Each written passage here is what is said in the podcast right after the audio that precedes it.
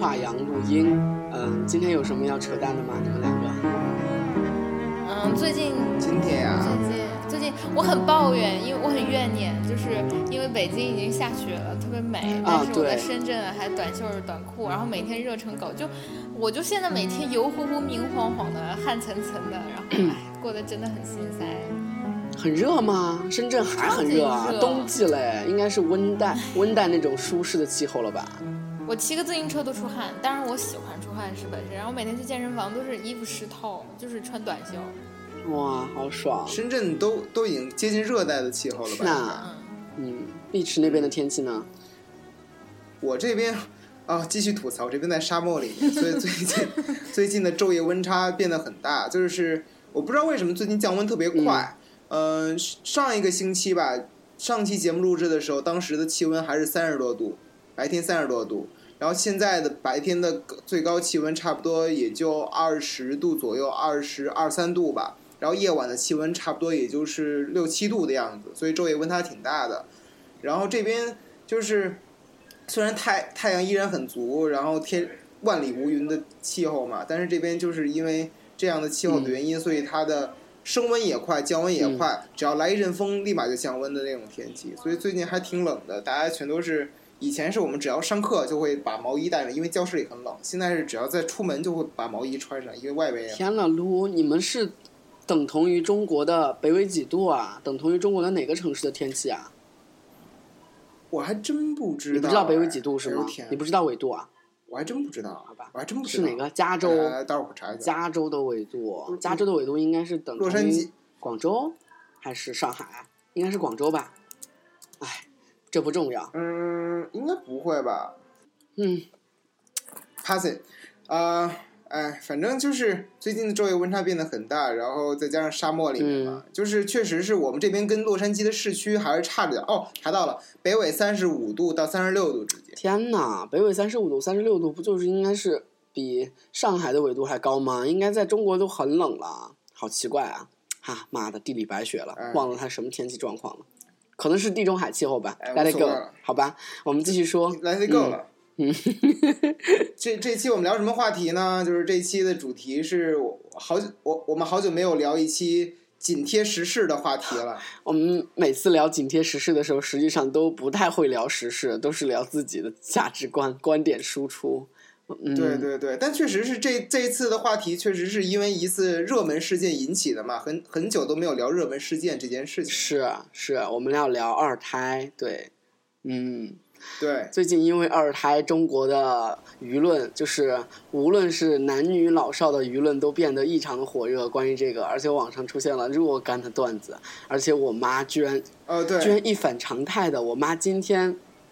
今天早上跟我语音说，就是她说刘思怡，我觉得你们这个代啊，简直是太悲哀了。你看你们这一代简直都没得子兄弟姊妹的。你看你们以后的后代，你们肯定要生二胎，因为如果说没得二胎的话，他们好孤单哦，有啥子问题啥子都不能解决。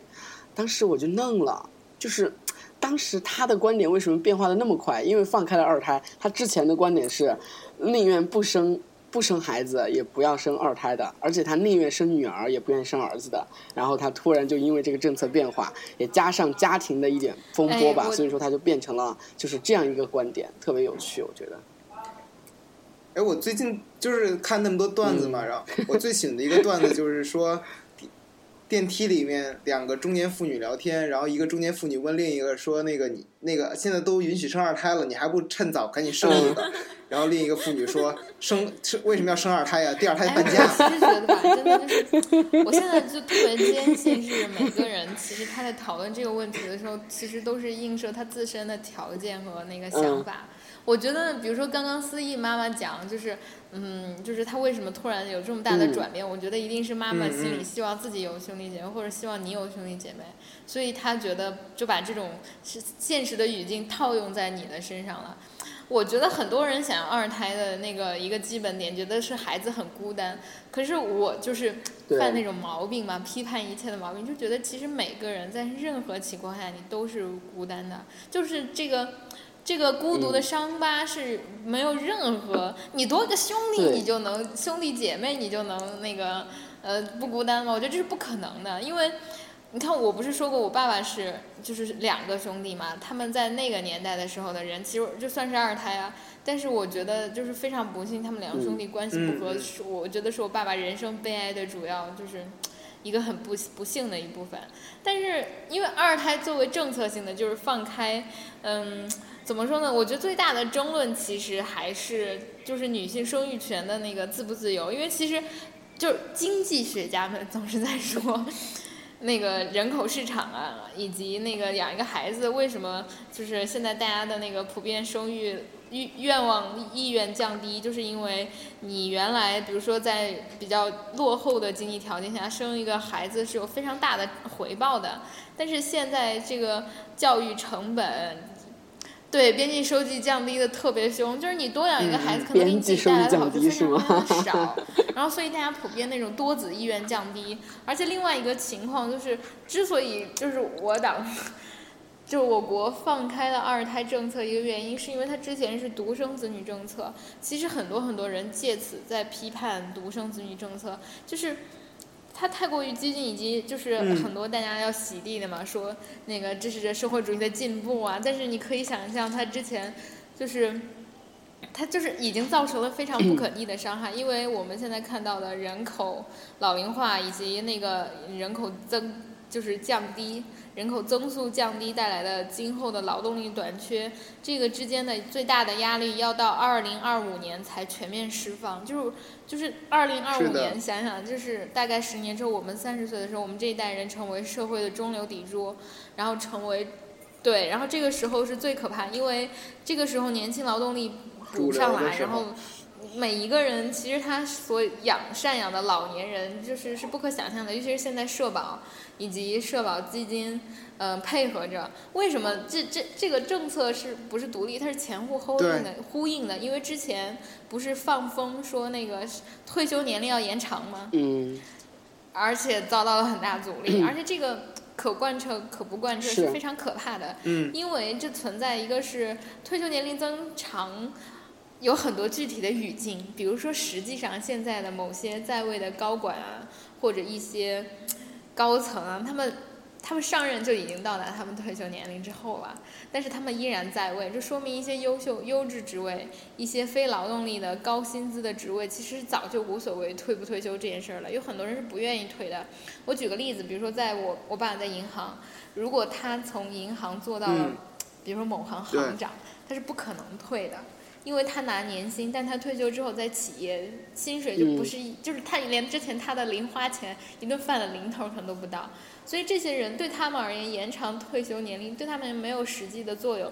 但是那些比如说基础的劳务工作，那些靠体力活儿，然后比如说他嗯就是拿月薪，然后。嗯，退休之后呢，又又有一份这样的基础工资，然后能很多人就是在熬这个退休，就是他希望自己能到到达退休之后，能够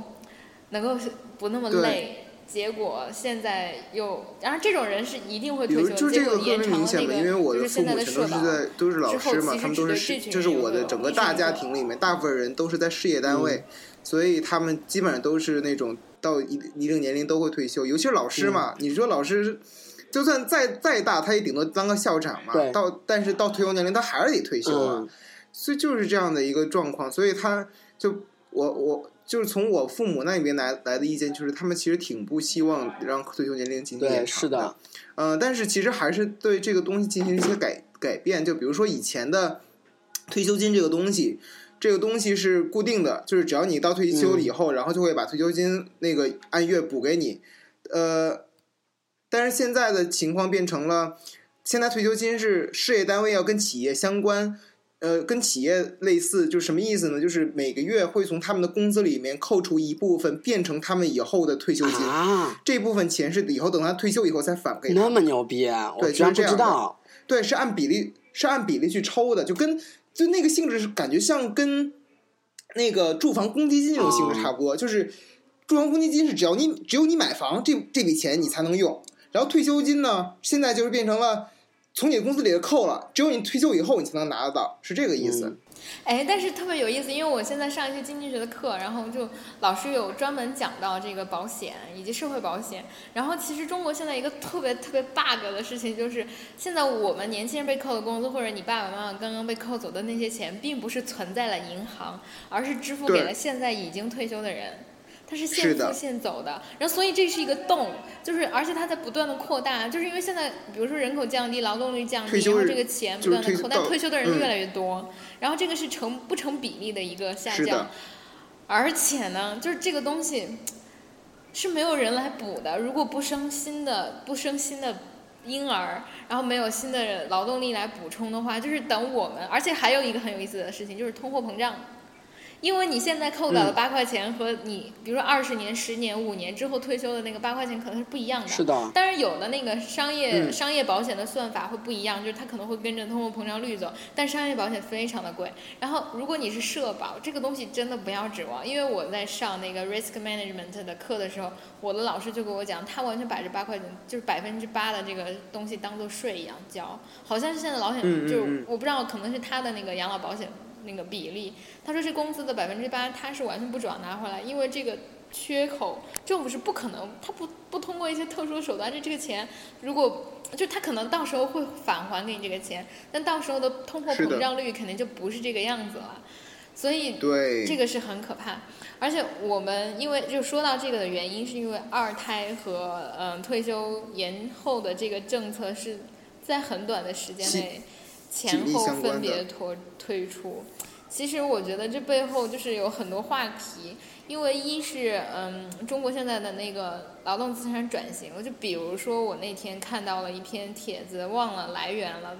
然后就讲，因为我们这一代独生子女，其实说到悲哀啊，不倒是倒不是说我们处在这种人口转型期的那个沙漏一样的腰部，因为他们预言说这最多是个漏斗，就是下面哪怕开放了二胎，这个力量也非常有限，而且就是很多人像我，我就不想生二胎，我就还是想要生一胎。所以这个能量是有限的，它最多是一个沙漏的那个漏的顶端端口。但是他就说，其实最最可怕的呢，是因为我们独生子女，我们都不愿意再去做基础型的劳务，因为对对于中国经济而言，之所以前三十年腾飞，最主要的一支力量是在东南沿海的那些工厂里的劳工，对对，他们是非常重要的，而且这是中国最大的人口福利。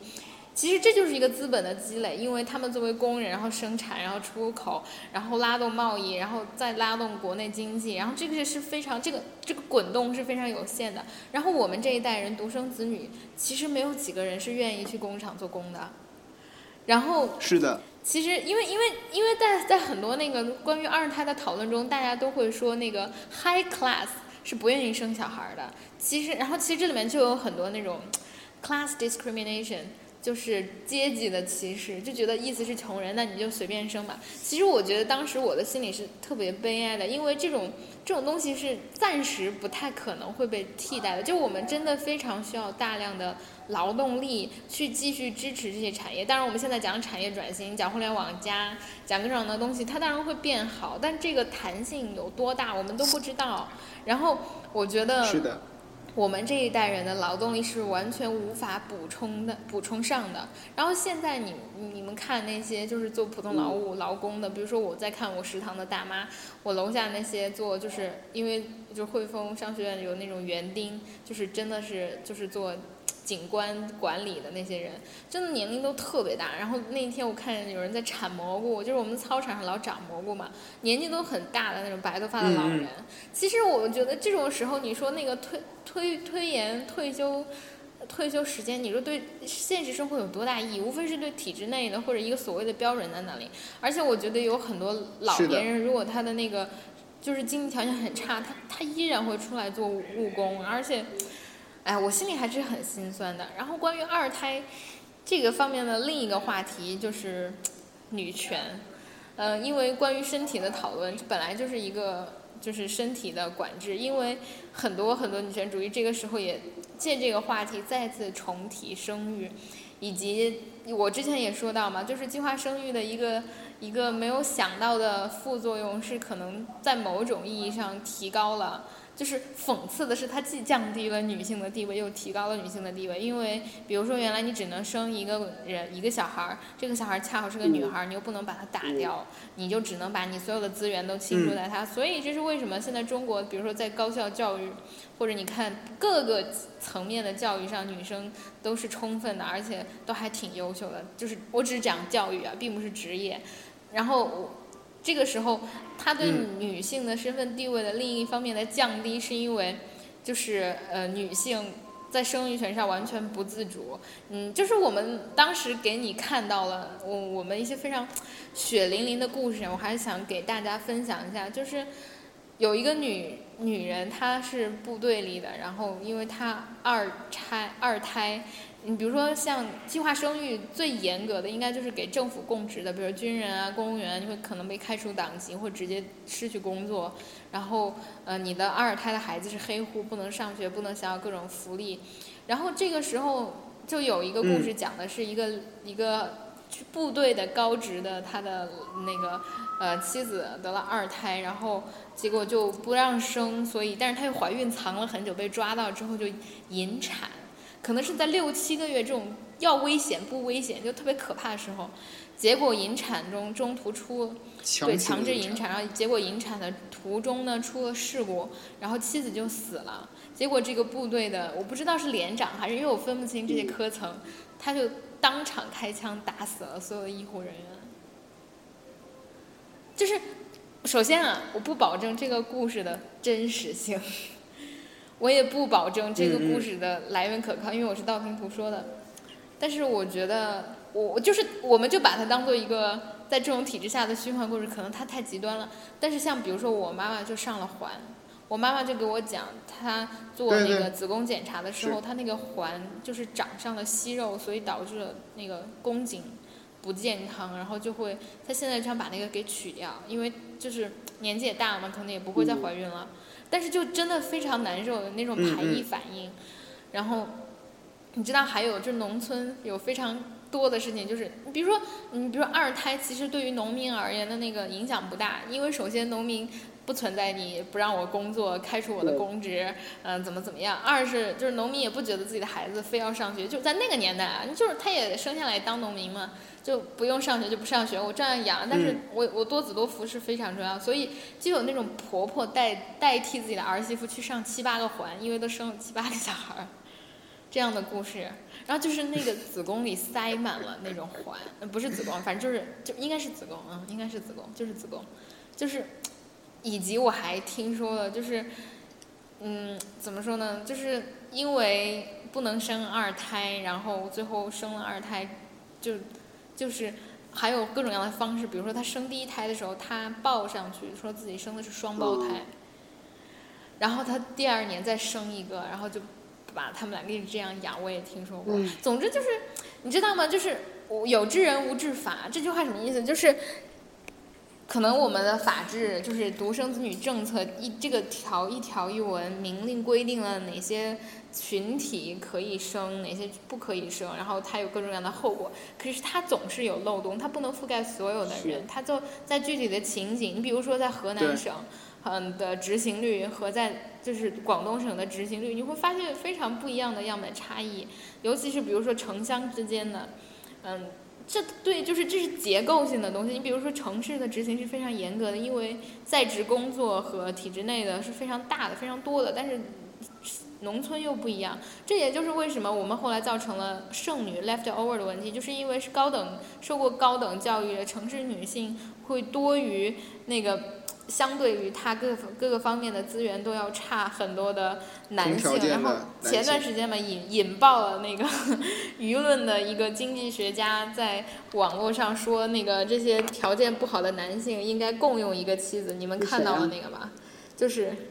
嗯。嗯，没有哎。那个，我来首先讲一下，就是这个背景是因为他们在讨论现在在农村，呃，或者就是，呃，就是有多会多出来，就是这个数据人口数据已经算出来，在农村会有三千万光棍儿，就是他们真的娶不到老婆。首先，第一是地地理上的差异，就是他们真的在农村，那真的已经没有女人了。你知道，中国我好像看到一个数据，可能有错啊，欢迎大家来纠正我。就是男女比例是一百二十比一，哎，一百二十比一百，就是一点二比一，就每一百个女人就会多二十个女人是。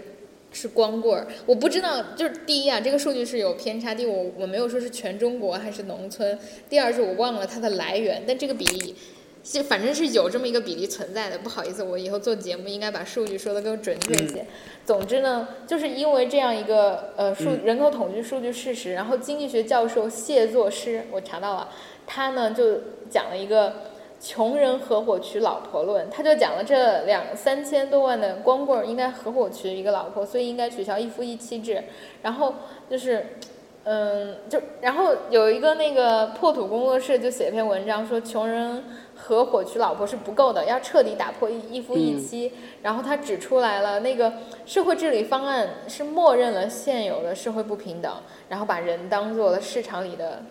就是商品。然后我们现在，比如说像我刚刚也谈到了经济学对二胎的看法，其实人就是商品，或者说的更直接一些，就是这就是一个很简单的供需，因为我们对劳动力的需求就是对人的需求，而女性除了是一个就是造人机器之外，真的毫无意义。就是现在我们好像开放二胎，女人多了是一项选择，可是你知道有多少女性在我的内心深处，我真的是希望一个孩子都不要。因为这最就是这最直接的影响就是，比如说我要现能生二胎，我的老板就会默认我会休两次产假，然后我会有两个三年都不得安生，我有六年的时间，就我老板会把这个，就当然如果我是老板，我也会这样考虑，他就真的会更想招一个男性男生。对啊，对啊，然后那你觉得就是这种女性和男性之间的生理差异，比如说男性他不能生产，女性能够生产，对女权是有天然性的影响的吗？你知道吗？就是首先这个生理差异是存在的，这种平等它本来就不是说一样，而是正是要承认这种不平等。但事实上其实也是，我这么说吧，女人要不要坐月子是不用的。我觉得产后二十天就身体是可以恢复工作，尤其是其实大部分的女性从事的不是重劳力工作，比如像坐办公室，像我其实现在是 remote 远程工作，在家就可以。可是问题是孩子是要照顾，就是女人自身是不存在缺陷在生育这件事上，她可能之前的之前你知道怀胎十月，女人在怀孕四个月的时候依然可以工作，一般现在产假也是第五个月、六个月、七个月、八个月。这个时候，比如说有的人还真的是七八个月才开始休产假，如果他只是算他真的不能工作的时间，对，然后，然后，所以，所以这个时候，我觉得真正需要离开工作的，就是女人自己身体本身需要离开工作，可能就六个月吧。然后哺乳可能会不太方便，因为你要是在办公室露出你的。那个，就是社会。其实我也觉得这不存在问题，因为每个男人都是这样吃的。长大的，这是社会 norm 的。要求吧。然后如果你在，比如说哺乳期十个月，这非常长了，这我觉得这是长到不能再长的。十个月了。那么算一年，可是你知道这之后，你比如说你要带你的。孩子，这是巨大成本。你知道，好，我来举个例子，瑞士，瑞士是还有还有加拿大是。女女性的，就是首先生育是开放的，这是无疑的，然后生育率也非常的低。但是这两个国家，他们的女科学家、女女女政党，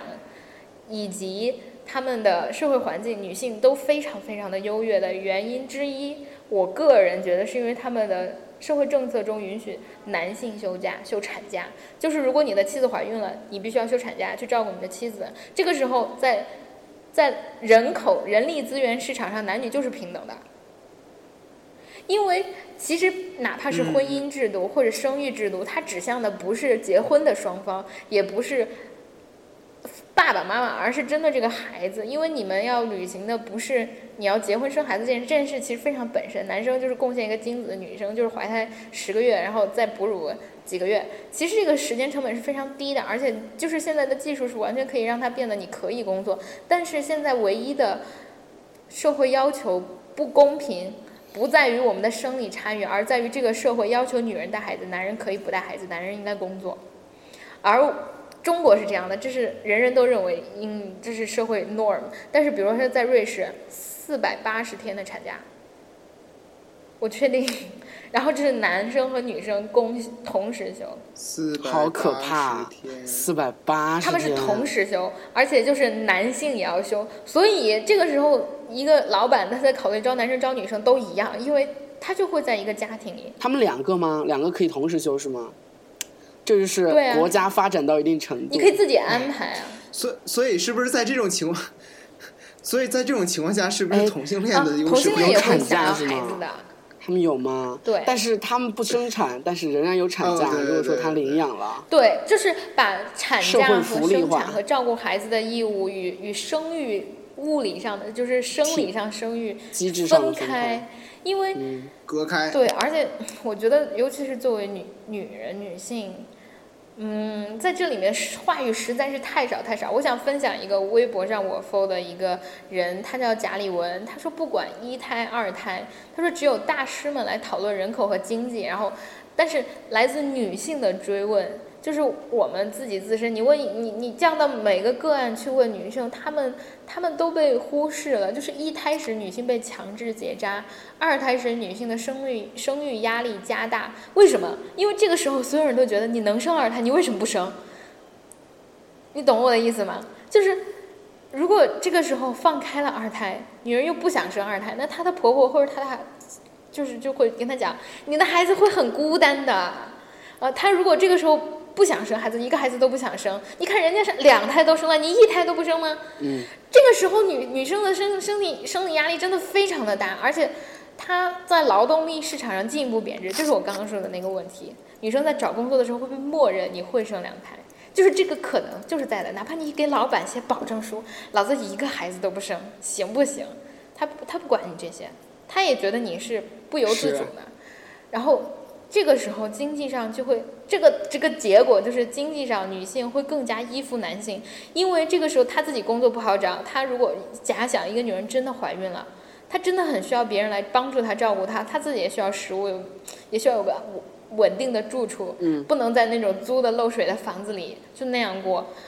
所以她在婚内的话语权会变得更小，因为她需要这个男人。如果这个男人出轨了，他不能说什么，因为他需要这个孩子，这个男人照顾他两个孩子，他要喂饱这两个孩子。如果他男人对他不好，对他有家暴，他也不能轻易的离开，因为他有两个孩子。他如果一个嘛，他一个人还好带；如果两个，他就更不好带了。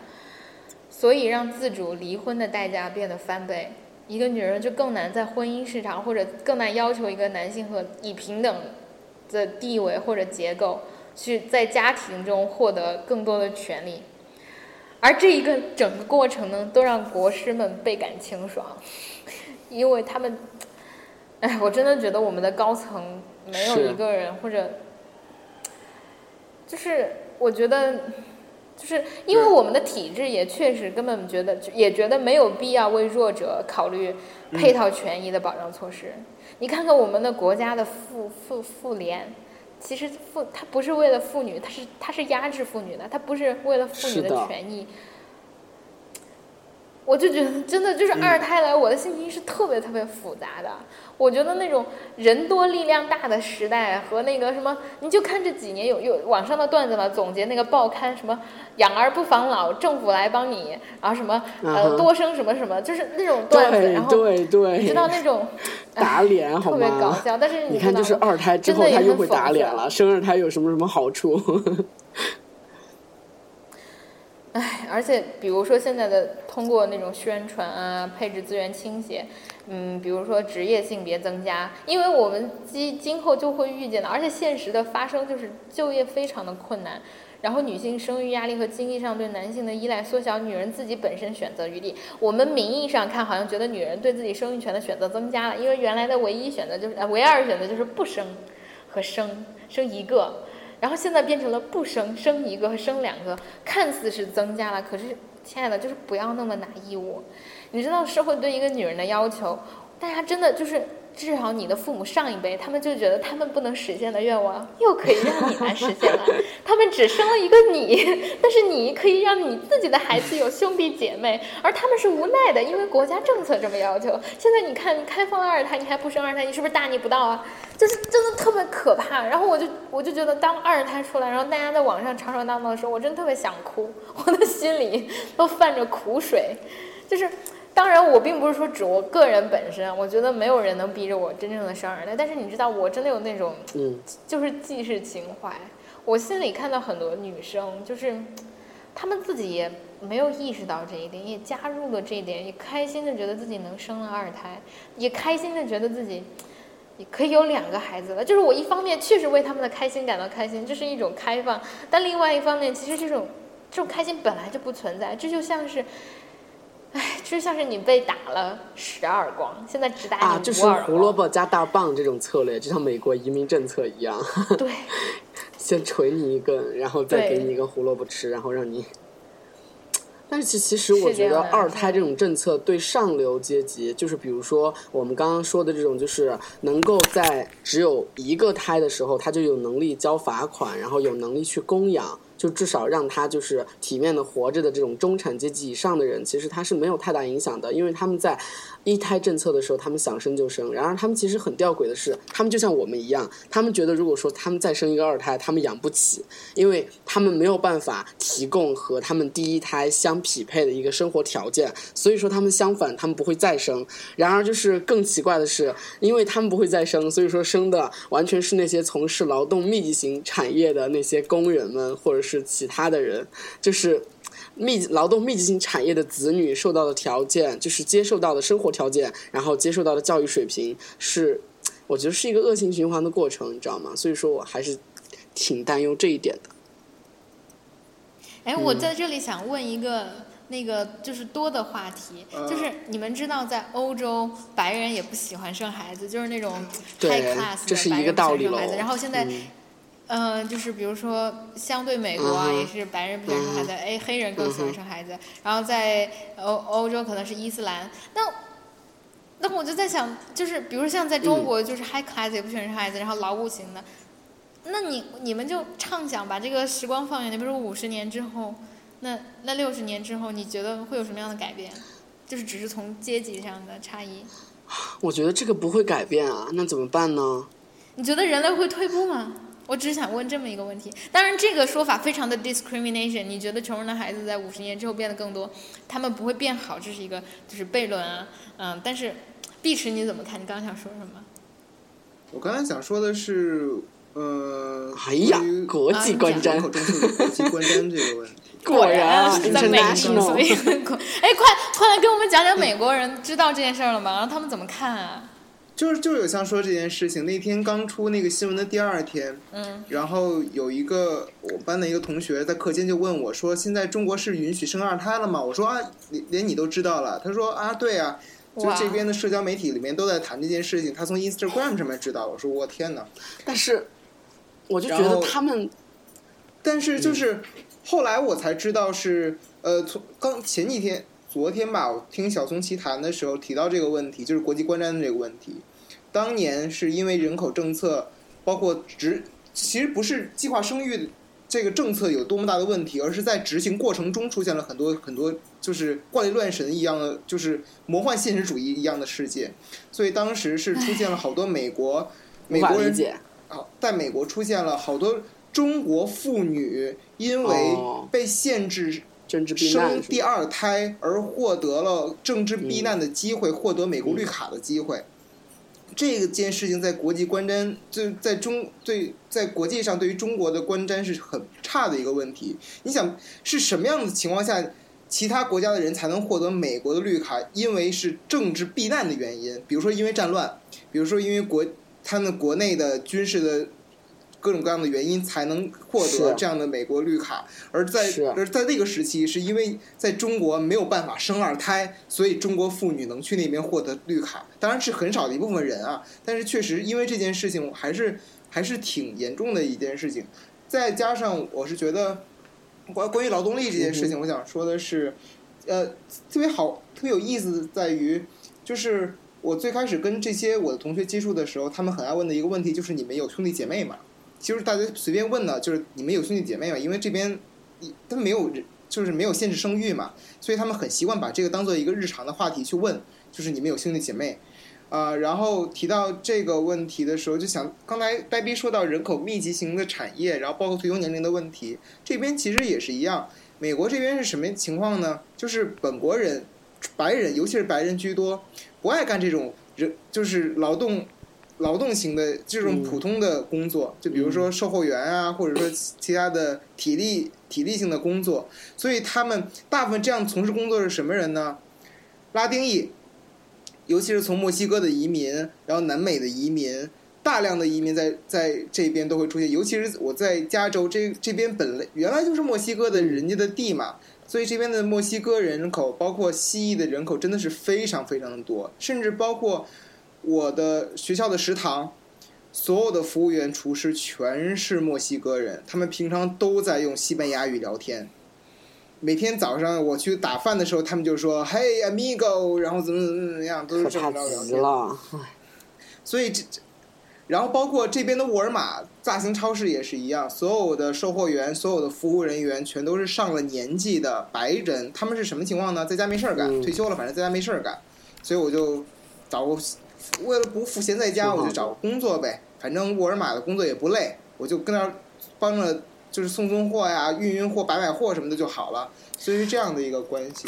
呃，当然就是说说到关于人口或者人种，然后或者说不同职业阶级对于人口这样的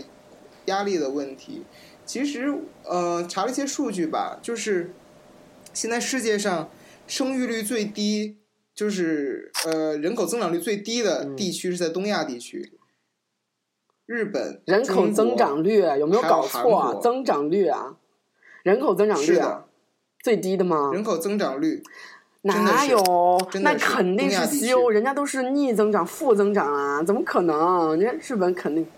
不不不不不不不，他除开负增长吧？你说除开负增长，我还相信，人家西欧早就负增长了，地理白学了。我也很吃惊，而且俄罗斯好像也很，都是负增长，他们那些国家。就特别可怜，所以说他们遇到这种 one child one child policy 政策就会非常非常的不解，然后觉得非常的可怕。你们中国怎么能这样？哎，我我前两天还看了一个特别搞笑的帖子，讲挪威 是一个特别特别需要人口增长国家，他们国家就到处放那个宣传片，就直接是 do it，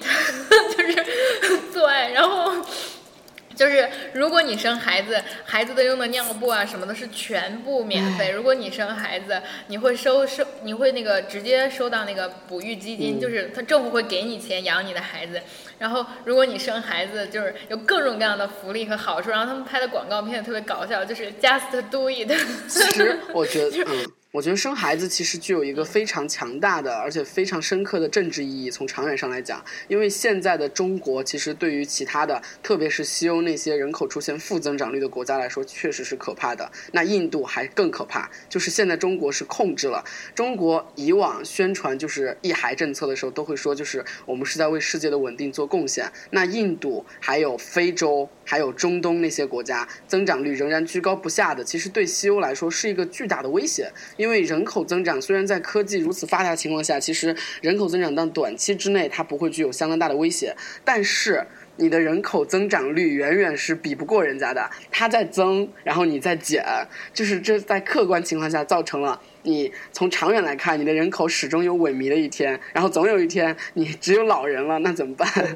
超级可怕，嗯。我查到了一些数据啊，刚才那三个国家的人口增长率，中最新的数据，人口中国增自然增长率是零点四八，是在世界排名中第一百三十五位，要低于法国、英国、美国等等一些发达国家。然后韩国，韩国的自然增长率是在哪里？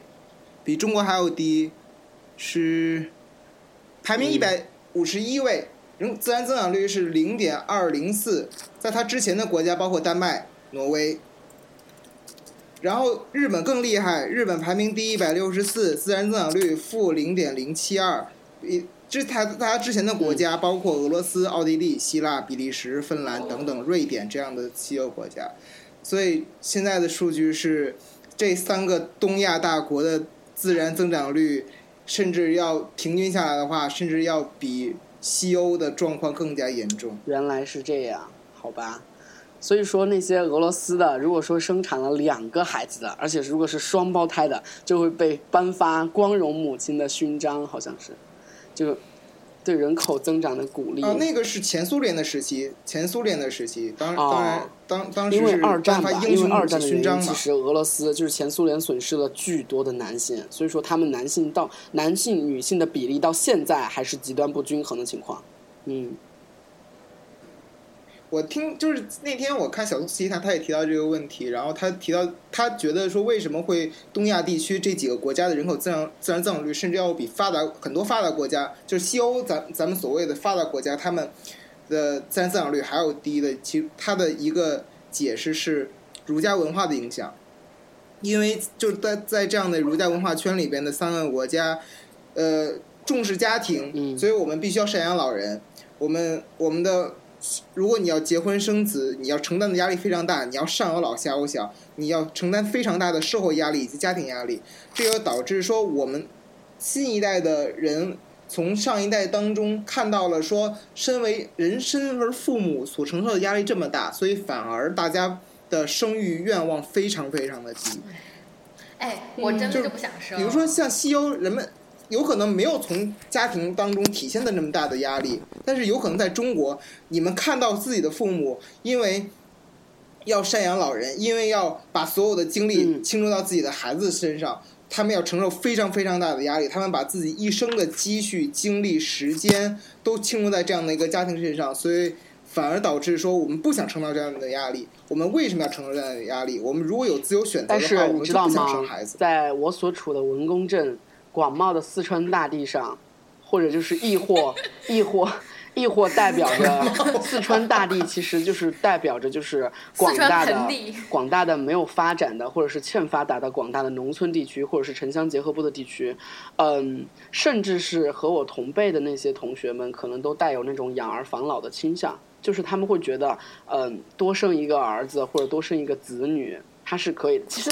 这很吊诡，你知道吗？因为经济的发展已经让他们意识到了，就是多生子女的边际成本是显著增加的。就是多生一个子女，他要耗费的啊精力至少是相同的。就是他至少和呃，比如说你生第二个，无论是男是女，其实他耗费的成本至少和第一个是相同的。他们意识到了这个成本是增加的，然后边际收益是在递减的。特别是当你有两个儿子的时候，你要为他买房，你要为他娶妻生子，他意识到了这个问题，然而他还是抛不开这种桎梏、嗯这种观念上的影响。就特别是我们的父辈母辈，在广大的中国欠发达地区，所以说呈现了非常矛盾的景象。就像我妈经常跟我分享的一样，我就是刚刚影子就说了嘛，我刚刚开始的时候就说，就是我妈明明就是她一直就意识到，而且知道这个问题，因为她家就秦家，我妈姓秦，秦家是有七他们那辈儿是有七个兄弟姐妹的。然后七个兄弟姐妹，其实有一个她的妹妹，就是她的七妹是两个女儿，然后其他的就是其他姐姐是有两个儿子的，就明显的处境上的差异。所以说，他明明知道这个事实，但是他还是受不了，就是或者是他忍不住对这个诱惑。我有一个问题，你你刚刚说那个差异是指什么的？是指两个？呃我想问的是两个妹妹的那个一个一家人条件比两个儿子的一家人要差吗？就是生两个女儿，生两个男孩，谁家的条件要好？好，要要差好，就是所以你要想为什么啊这是耗费成本啊，就是不不不不它的预期成本高很多呀。就是生两个儿子的，生两个儿子，你要为两个儿子买房，你要为两个儿子备彩礼我想回然后妹子就是，不不不，你知道我们在农村，啊好那你说，必碧池说，我想回应 我想回应这句话，就是，就是为什么在很很多当时的以前的农村地区，大家就是尤其是建国初期，当时为什么有好多家庭他们愿意去生儿子，大量的生孩子？因为当时是，因为是社会主义刚刚建立，公分制，如果你家里边有更多的劳动力的话，你是能挣到更多的工分的。这在我我我家就能很非常明确的感受到，就是当时我奶奶她就说，我家里面当时在村里面，其实生活状况并不好，因为我奶奶有三个闺女，一个儿子，所以相对来说的话，要能够挣的工分其实很少的。再加上我爷爷当时在北师大读书，然后也没有办法从事农活，所以当时所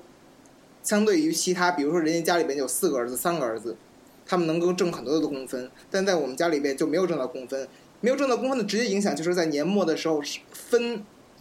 整个公社的粮食也好、水果也好，或者是肉类也好的时候，都是不占有任何优势的。所以当时的所以说啊，这个做法是沿袭了就是中国古代的传统做法的，就劳动力密集型，整个中国都是以劳动密集型为主的时候，它真的就是沿袭了这个做法的。齐江，你觉得呢？我要我要讲一个特别有意思的转变。这也是跟一个朋友在婚姻市场上聊天的时候，就是现在大家可能依然觉得，就是男性依依然是就业市场和人力市场的主力，不论他干的是不是劳动密集型。比如说，男性在职业中就是有更多的职业优势。然而，对于父母而言，就是生一个儿子更有优势，还是生一个女儿更有优势，确实在转变的。因为，因为生一个儿子，首先就是儿子。孩子要不要给父母回报这个话题，可能在中国有一点点动摇。我不知道农村情况，但我知道在我这样的人身上，我的爸爸妈妈完全是不指望我给他们任何回报的。而且，比如说在我爸爸妈妈身上，他们也是不给自己，就我爸爸是不给我爸爸钱的，因为我爷爷的条件还可以。然后，你爸爸是不给你爸爸的爸爸钱。哦，对我爸爸是不给我爷爷钱，你爸爸是不给你爸爸的钱的，这是。然后啊啊，然后所以这个时候呢，父母在孩子上的一个巨大的，比如说，我觉得有两个巨大的投入，一个是教育投入，呃，生活就是衣衣食住行就不说了，另外一个是婚姻。而这个时候，其实男方可能不占任何优势，因为男方要给彩礼。你知道有的上次我在我的专栏偶尔提到过，就某些地区的彩礼收的非常的贵，而且就是非常的惊人，以及那种隐性的彩礼啊，不是说直接多少钱。比如说男现在社会普遍要求男性来买车买房，而不要求女性。就比如说女性家里条件也不错，但你就不用硬性的准备这个。所以你知道吗？如果就是我有一个朋友给我讲，他们在福建省某一个 神奇的小村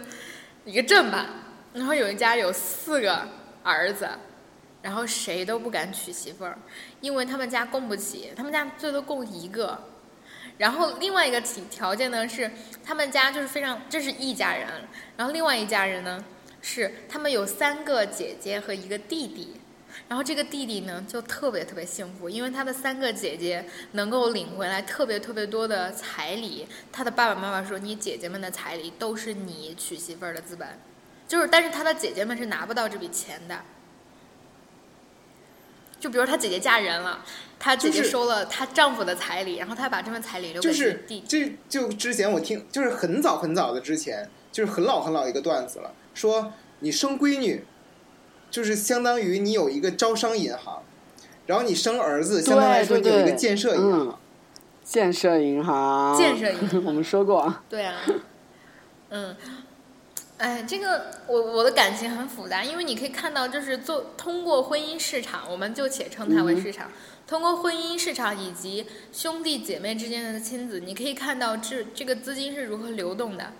其实女性她作为这个媒介还是很有意思的，可能。女性赚的少，但是她的她就是通过这种社会不公，又同时这种性别歧视还存在一个就是性别福利，就女人就是可以只在家里干活，但就是必须要被提供食物和衣服，就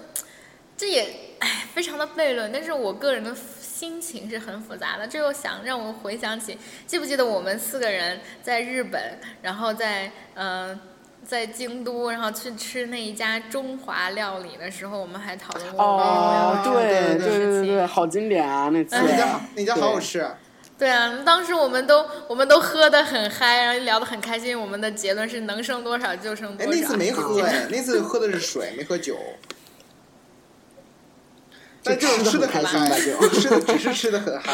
对对对对对。我们在一起的时候都很哎，好烦呀！但是现在想想。我这边有一个例子，就是自己家里自己家庭内的例子，嗯，刚刚颁布这样生二胎的政策没几天吧，然后我家里的一个亲戚，就是跟我家关系很近的一个亲戚，他是我奶奶的侄子，然后抱他是他那个生了一个二胎，呃，是一个儿子，因为一胎是他只是几年前啊，三三四年前生的女儿。呃，他他的年龄差不多应该是三十多岁，八零后吧。然后他第一胎生的女儿，嗯。然后在女儿身上真的，我之前也提过，花了很多钱请月嫂，一个月一一万多一万多，然后请完月嫂以后，请保姆，保姆也是一个月六七千吧，然后，然后现在终于没有月嫂，没有保姆了，然后呃，因为去年开始颁布那个可以是那个单独政策嘛，是是去年吧，然后嗯对，然后就符合他们俩就嗯果断要了二胎，然后千千盼万盼的必须是这个才是儿子，甚至请人算过，然后怎么怎么怎么样，反正就神神叨叨的，特别可怕。甚至包括在怀孕过程中，甚至这个这个孕妇好像是出现过不止一次出血的状况。就是说，这个这一胎对于她的身体的负担其实是非常大的，因为也算是高龄产妇，然后再加上呃，嗯就是压力也很大，然后也是工作也是职职业女性，所以就是就真的是大家当时说有的是说就一两个月的时候，当时就已经出现过就差很像流产一样的状况了，就说是既然这样的话就别要了，但是这这夫妻俩就必须要孩子，然后最后就是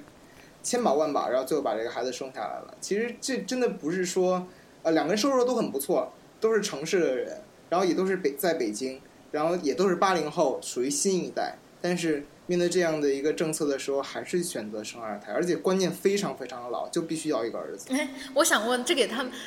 我昨天看了一个帖子，就是你的幸福完全取决于你的观念。痛苦有两件是真实的，一个是你肉体上的痛疼痛，二是你至亲的人的死亡。这两件事情是所有人都无法避免，而所有人都真实。但是除此除了这两件事情之外，你所有的幸福和痛苦都是你自己定义的。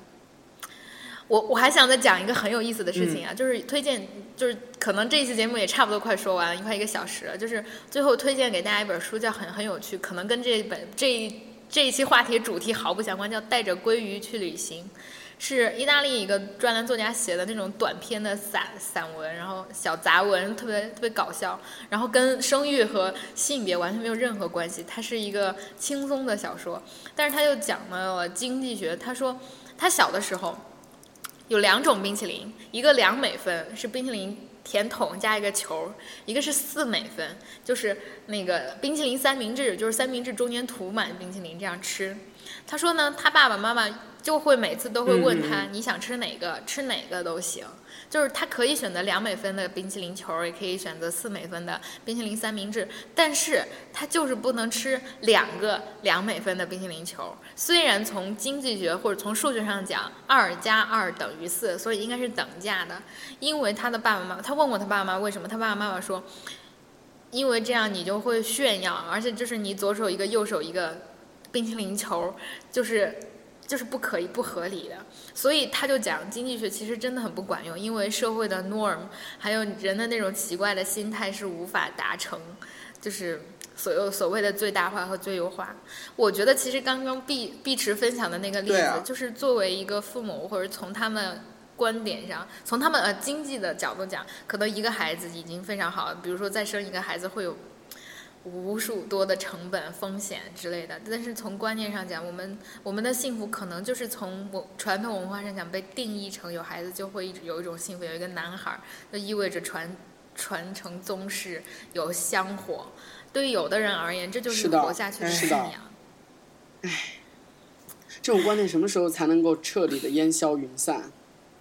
我觉得真的是经济上，经济上真的还有一种不安全感，所以说他们才会还有。我觉得这不仅是中国的状况，真的是这样的。可是你知道，现在也有一个风险，就是养儿不防老，还啃老。对呀、这是中国的状况，最严重了好吗？韩国都是一样，必须说男女男女的嗯平、平等的问题，然后包括在生育权或者是结婚姻中的关系的权利的问题，就是一直处在一种很不平等的状况啊。就比如说在韩国或者日本，现在依然是这样。很多女性就是结了婚以后依然不能去工作，夫家要求你不能工作、嗯。所以说，现在很多日本的新兴的女性，包括像我们这种年龄阶段的，她们都不会再遵从日本传统的这种礼仪秩序了嘛？她们还不是想愿意去工作？你记得《Modern Family》里面、可是真的很难。嗯，总之就是今天这一期话题，我们都讨论了二胎的各个方面，跟大家分享了多多少少身边的生活和例子。然后，如果你们有什么看法，或者你们要做怎么什么样的决定的，也都可以在我们的微信、微微信啊、微博上来跟我们随时聊天。然后我们嗯，上期节目那个呃音质什么都不太好，给大家道歉。然后希望大家 不要放弃我们。然后那这一期节目我们就到这里，然后拜拜。好的，拜拜。